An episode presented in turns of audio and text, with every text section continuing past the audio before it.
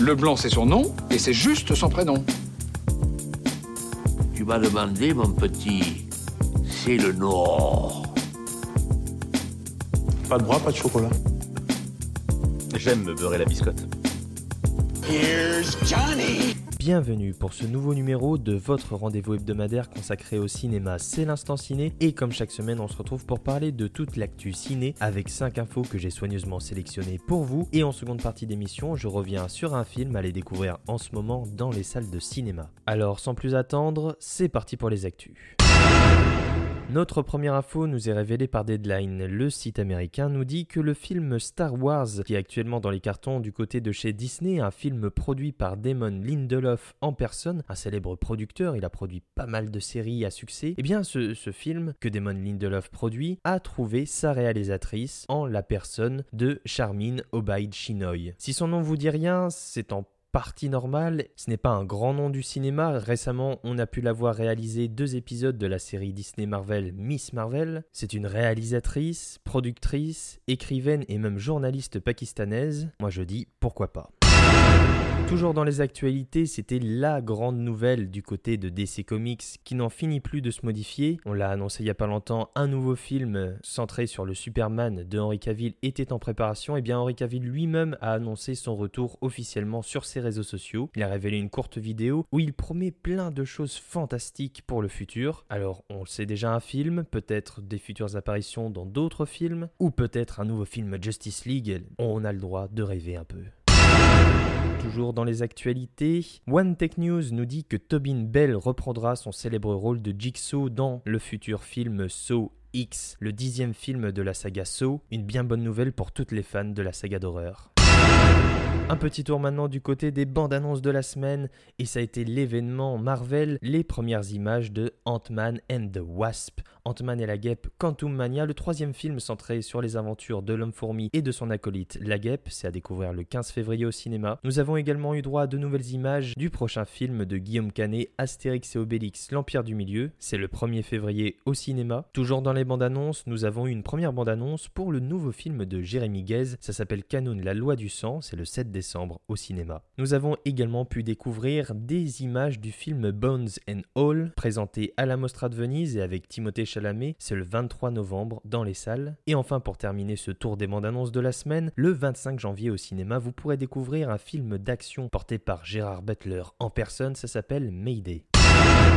Et enfin, pour clôturer ce tour des actualités de la semaine, revenons à l'univers DC Comics. Et je vous avais dit que DC Film était en pleine mutation. La franchise de films de super-héros portée au cinéma par Warner Bros. ne cessait de bouger et n'avait plus de chef. Depuis que Walter Amada avait quitté la tête du président de DC Film, eh bien DC Film, ou plutôt DC Studio, qui a été renommé par l'occasion, a trouvé non pas une, mais deux nouvelles têtes pour le diriger, en la personne du producteur Peter Safran, si son nom vous dit quelque chose c'est a priori normal puisque vous avez pu le voir au générique des nombreuses productions d'ici déjà existantes, et avec lui, un autre petit monsieur qui n'est pas n'importe qui puisque c'est la personne de James Gunn. Alors James Gunn, c'est le papa du côté de chez Marvel des Gardiens de la Galaxie et du côté de chez DC Comics de The Suicide Squad ou encore de la série avec John Cena, Peacemaker. James Gunn, on le sait, il prépare un nouveau film mystère du côté de DC Comics et The Hollywood Reporter nous a donc détaillé que James Gunn et Peter Safran seraient désormais à la tête de DC Film, non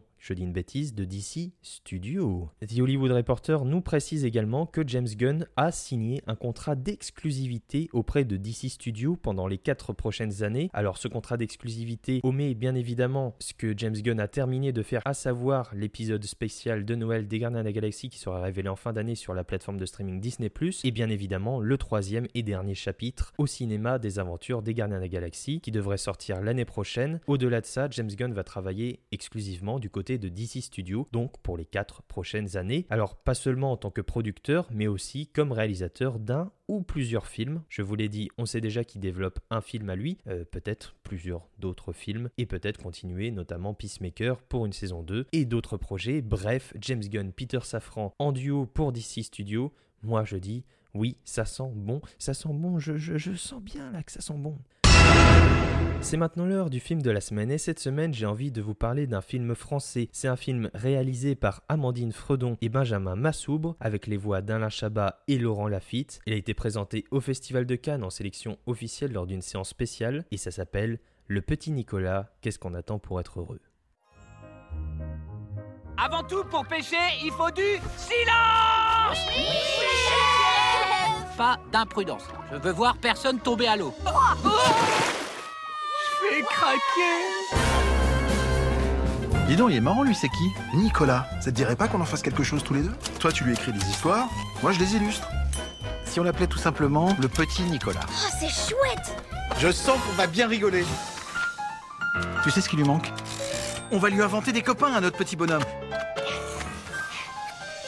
Et ça va pas à la tête C'est une fille que j'ai entendu parler en bien de ce petit film d'animation qui se présente comme étant un bonbon de nostalgie sur l'univers du petit Nicolas, ou plutôt sur l'univers de ses deux créateurs, René Goscinny et Jean-Jacques Sampé. Un film qui diffère de ce qui a été fait auparavant au cinéma du petit Nicolas, puisque le personnage de bande dessinée française a déjà eu droit à des adaptations, mais cette fois-ci en live action, donc avec des acteurs devant la caméra, réalisés par Laurent Tirard et Julien Rapneau, une trilogie de films en prise de vue réelle qui euh, ne savaient pas trop où se placer et n'ont pas véritablement rencontré un succès foisonnant auprès des fans du Petit Nicolas comme euh, du public ou voire même du jeune public qui connaîtrait moins cette bande dessinée. Et le projet de transposer le Petit Nicolas en animation n'est pas si original que ça, mais son concept l'est bien plus puisque ce n'est pas tant l'histoire du petit Nicolas que les dessous de l'histoire de sa création à travers donc ces deux auteurs,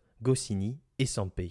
Laurent Lafitte de la comédie française est parfait lorsqu'il prête sa voix à Sampé, tout comme Alain Chabat qui lui prête sa voix à Goscinny. Un choix lumineux, un choix intelligent, parce que l'on sait Alain Chabat, fan du personnage de Goscinny, fan de son travail, notamment via Astérix, mais également puisqu'Alain Chabat, de base, eh bien, c'est ni un réalisateur, euh, ni un écrivain pour les nuls, ni un acteur, un humoriste, c'est un dessinateur, Alain Chabat, à la base, eh bien, il fait du dessin. Et donc, qui de mieux pour porter la voix de son idole Goscinny que Alain Chabat. Là-dessus, ils ont mis dans le mille en choisissant Laurent Lafitte et Alain Chabat, et l'osmose entre les deux voix de ces personnages se ressent tout comme le dessin nous le fait sentir à l'image, puisque c'est avant tout l'histoire d'une amitié une amitié entre deux hommes, entre deux artistes, dans un Paris du siècle précédent, où l'on découvre comme ça tout un univers graphique, visuel, sonore, musical. Le film nous emporte sans jamais nous laisser sur le côté, malgré ses digressions, puisque au travers de cette histoire, le film brise un peu le quatrième mur, avec ces deux auteurs qui parlent en direct au petit Nicolas, tout petit comme ça, qui leur glisse des mots doux, et à travers les mots doux que le petit Nicolas leur glisse dans l'oreille, les deux auteurs vont se rappeler de leur enfance et vont puiser dans tous leurs souvenirs pour développer pour écrire ces histoires que les fans du petit Nicolas connaissent bien. Et là-dessus, il y a quelque chose d'extrêmement émouvant parce qu'on découvre en fait qu'à travers ces histoires du petit Nicolas, c'est les histoires de Sampé et Goscinny qui sont retranscrites à l'écran. On est au cœur du processus créatif, autant de l'histoire que du dessin. Le film nous embarque dans son univers et c'est franchement un moment de plaisir non dissimulé que ce film nous fait ressentir. Virtuose, fantasque, jamais méta, ni jamais nostalgique, on pourrait avoir peur de chavirer du côté de la nostalgie, mais il n'en est jamais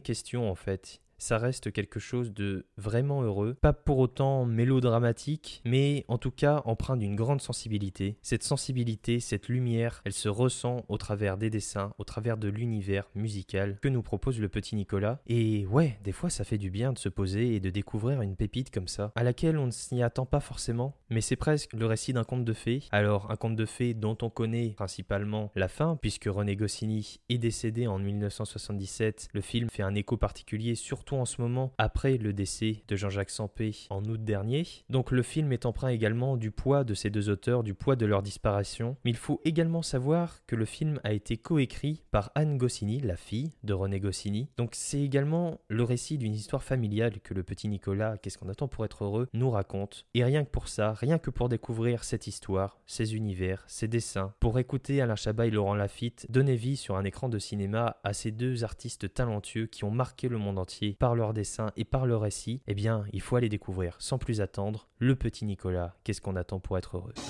Des bêtises, c'est chouette ça Qu'est-ce qu'on se marre Mes meilleures idées me viennent comme ça, en rêvassant, comme quand j'étais môme. Les copains et moi, on est les meilleurs pour s'amuser. À moi, les gars Mais qu'est-ce que c'est encore que ce bazar je me fais prendre en photo comme ça Pas du tout. Écris-moi une nouvelle histoire.